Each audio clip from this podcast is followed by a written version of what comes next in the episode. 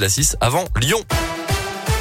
8h30, le point sur l'actu local. Vous le savez, c'est votre journal ici dans l'Ain et la Saône-et-Loire et c'est avec Colin Cotte. Bonjour Colin. Bonjour Mickaël, bonjour à tous. À la une ce matin, les AESH dans la rue ce mardi pour demander plus de reconnaissance. Les AESH, ce sont les personnes chargées d'accompagner les élèves en situation de handicap pendant leur journée de classe. Ce métier, le plus souvent exercé par des femmes, est très mal rémunéré avec des contrats à temps partiel. Aujourd'hui, beaucoup d'enfants ne peuvent pas être accompagnés faute de moyens et de nombreux AESH doivent jongler entre plusieurs écoles et se s'occuper de plusieurs enfants aux besoins différents. Marie est AESH dans une école de la région et adhérente au syndicat Sud. On l'écoute.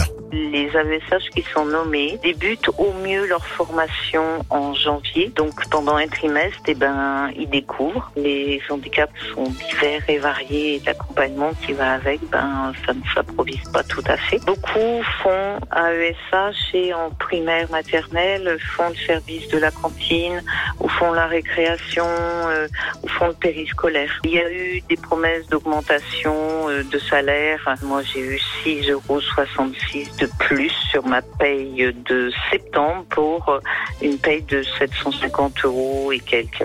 Dans l'un, les manifestants sont appelés à se rendre à Lyon à la mi-journée avant un rassemblement à 15 heures devant le rectorat Lyon également. Un ouvrier de 31 ans grièvement brûlé au visage et au cou hier après-midi à Villars-les-Dombes. Le trentenaire intervenait sur un immeuble lorsqu'il est tombé sur une ligne électrique. L'homme a été transporté dans un état grave par hélicoptère dans un hôpital de la région lyonnaise. Dans le reste de l'actu, le concours Miss France devant la justice, l'association Oser le féminisme juge les critères de recrutement des Miss discriminatoires et dénonce un concours sexiste, je cite, qui viole le droit du travail. Trois femmes qui affirment avoir dû renoncer au concours parce qu'elles ne correspondaient pas à ces critères ont rejoint l'association et saisi le conseil des prud'hommes. S'évader près de chez soi pour inciter les habitants de la région à voyager en Auvergne-Rhône-Alpes. L'agence régionale du tourisme vient de lancer un nouveau site internet partir-ici.fr. Près de 2000 activités sont déjà répertoriées. On y trouve des lieux incontournables, des artisans à découvrir et différentes activités payantes ou non. À chaque fois, l'aspect environnemental et social des visites est valorisé. Le site internet qui a nécessité un an de travail fonctionne un peu comme un complément au guide traditionnel avec une particularité quand même. Des influenceurs de la région contribuent et partagent leurs bons plans. Les explications de Lionel Flasseur, le directeur général d'Auvergne-Rhône-Alpes Tourisme.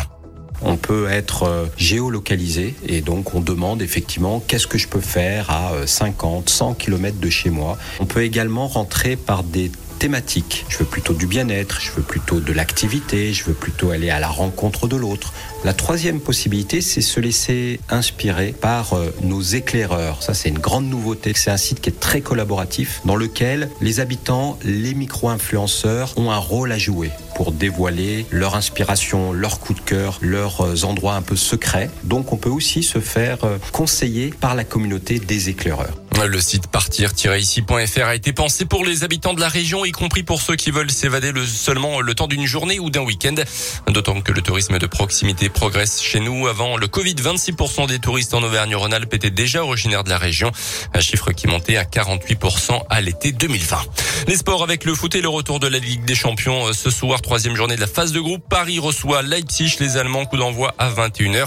Lille jouera demain soir contre Séville. Et puis toujours en foot, tirage au sort du